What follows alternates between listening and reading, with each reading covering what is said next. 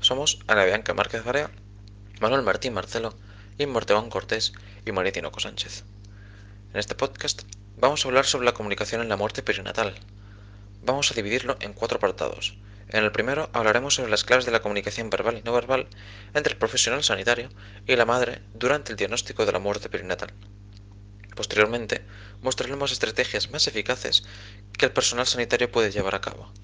En tercer lugar, hablaremos de los principales obstáculos encontrados a la hora de comunicar esta noticia y después mencionaremos lo que los profesionales deben tener en cuenta en estas situaciones.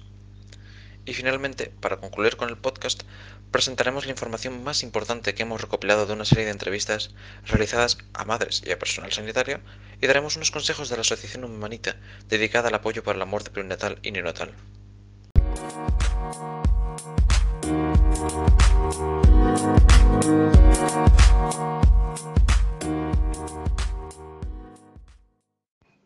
Para comenzar, según las investigaciones que hemos realizado, se presentan dos características determinantes para la comunicación. Uno de ellos es la postura comunicativa, que hace referencia a la actitud del profesional, al tono de voz, al lenguaje corporal, expresiones, en definitiva, al uso de la comunicación verbal y no verbal a la hora de transmitir mensajes. La otra característica es la adaptación lingüística.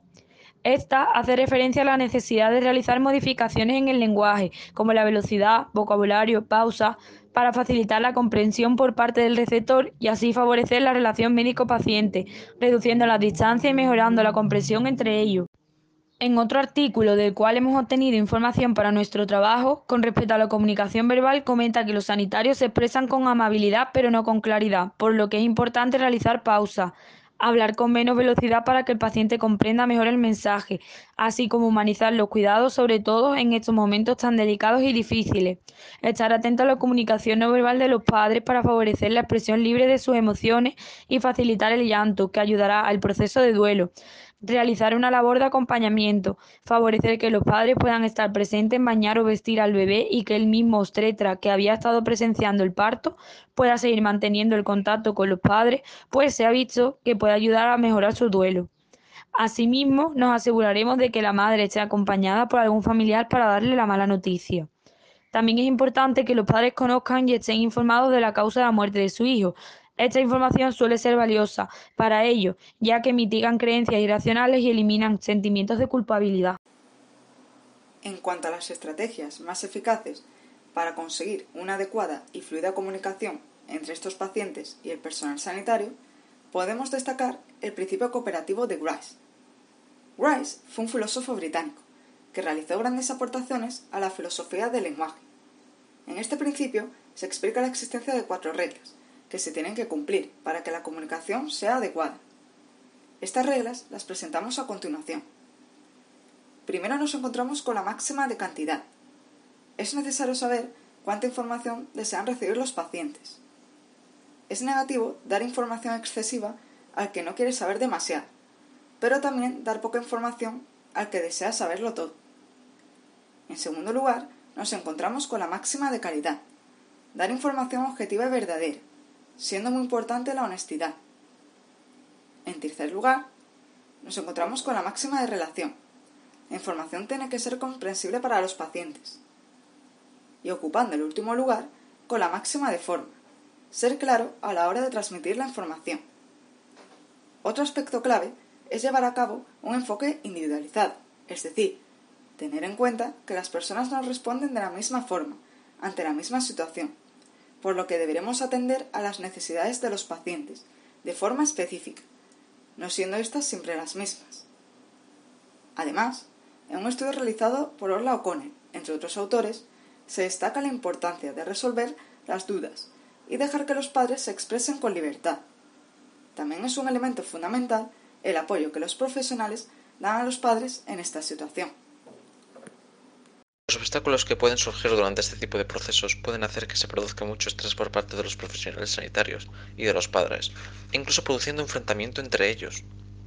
Por un lado, se trata el estrés en esta situación que sufren los padres y cómo los profesionales deben dar esta noticia.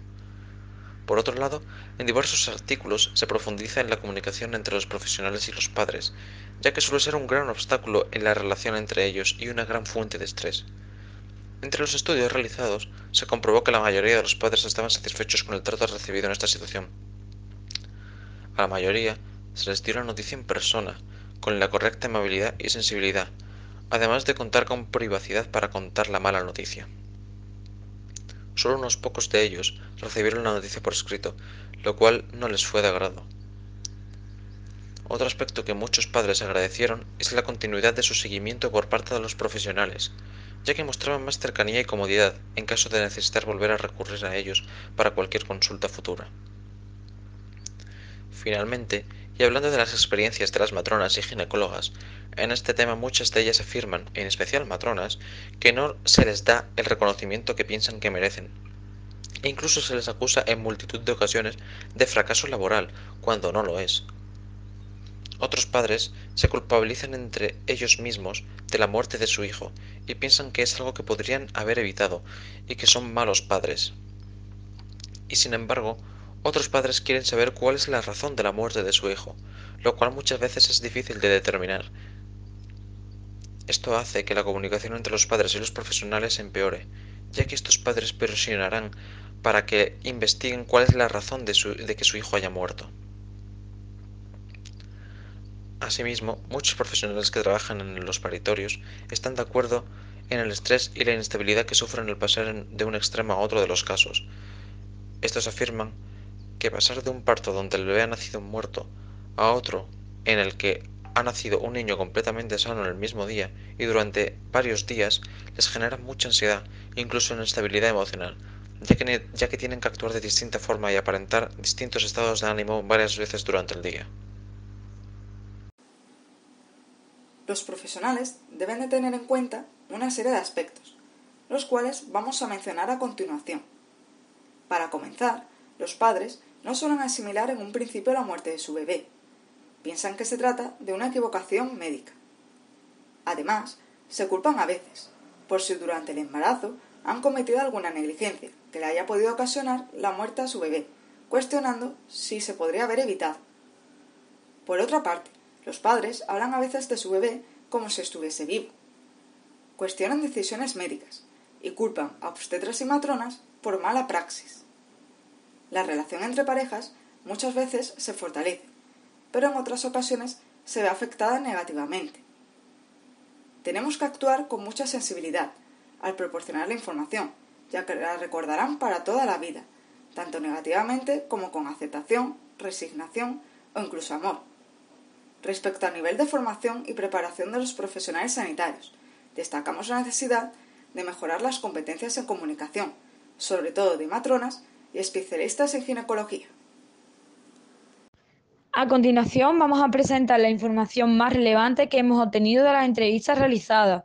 En cuanto a las matronas y ginecólogas, en general no se sienten preparadas para comunicar esta noticia. Debe de haber más difusión de las charlas sobre la comunicación, las cuales ya existen, pero la mayoría de los sanitarios no lo saben. Las matronas consideran que los pacientes son muy agradecidos con el trato que les han proporcionado. Todas coinciden en que la noticia debe de darse acompañada de una cara familiar. Se les otorga a los padres el tiempo que necesita y el ambiente adecuado para estar con su hijo. Cabe destacar que el personal sanitario entrevistado ha mencionado que suele adaptarse a cada caso y no utiliza una estrategia en concreto, es decir, improvisan. El personal sanitario considera que es necesario hacer que los padres formen parte del estudio de la autopsia de su bebé, siendo siempre informados y siendo siempre la última palabra la de los padres. Por otro lado, en cuanto a las madres, estas afirman que los sanitarios tenían un trato empático y cariñoso, siempre suelen querer saber la causa de la muerte, ya que esto disminuye su dolor y culpabilidad. El lenguaje que era usado por los sanitarios variaba dependiendo del caso y del profesional, algunos con más tecnicismo y otros con términos que pueda entender la población general. El profesional sanitario que suele dar las noticias suele ser el ginecólogo. En general, la mayoría de las madres cuando acuden al hospital mm, tienen incertidumbre sobre si su hijo está vivo o muerto. En los casos actuales, las madres sí reciben recomendaciones de asociaciones de apoyo. En los casos antiguos, no.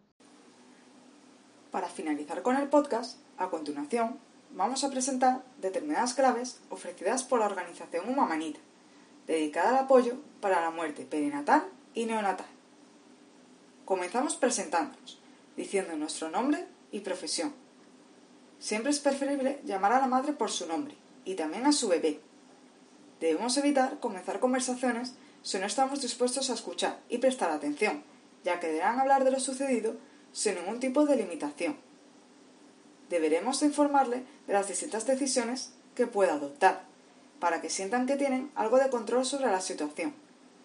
Siempre es aconsejable, en el caso de que ellos quieran, dejarles pasar tiempo con su bebé, para que se puedan despedir. También les podemos preguntar a los padres si desean que algún miembro de su familia vea al bebé. En caso de que los padres no quieran ver al bebé, los familiares que lo hayan visto pueden responder a futuras preguntas que los padres hagan sobre el mismo.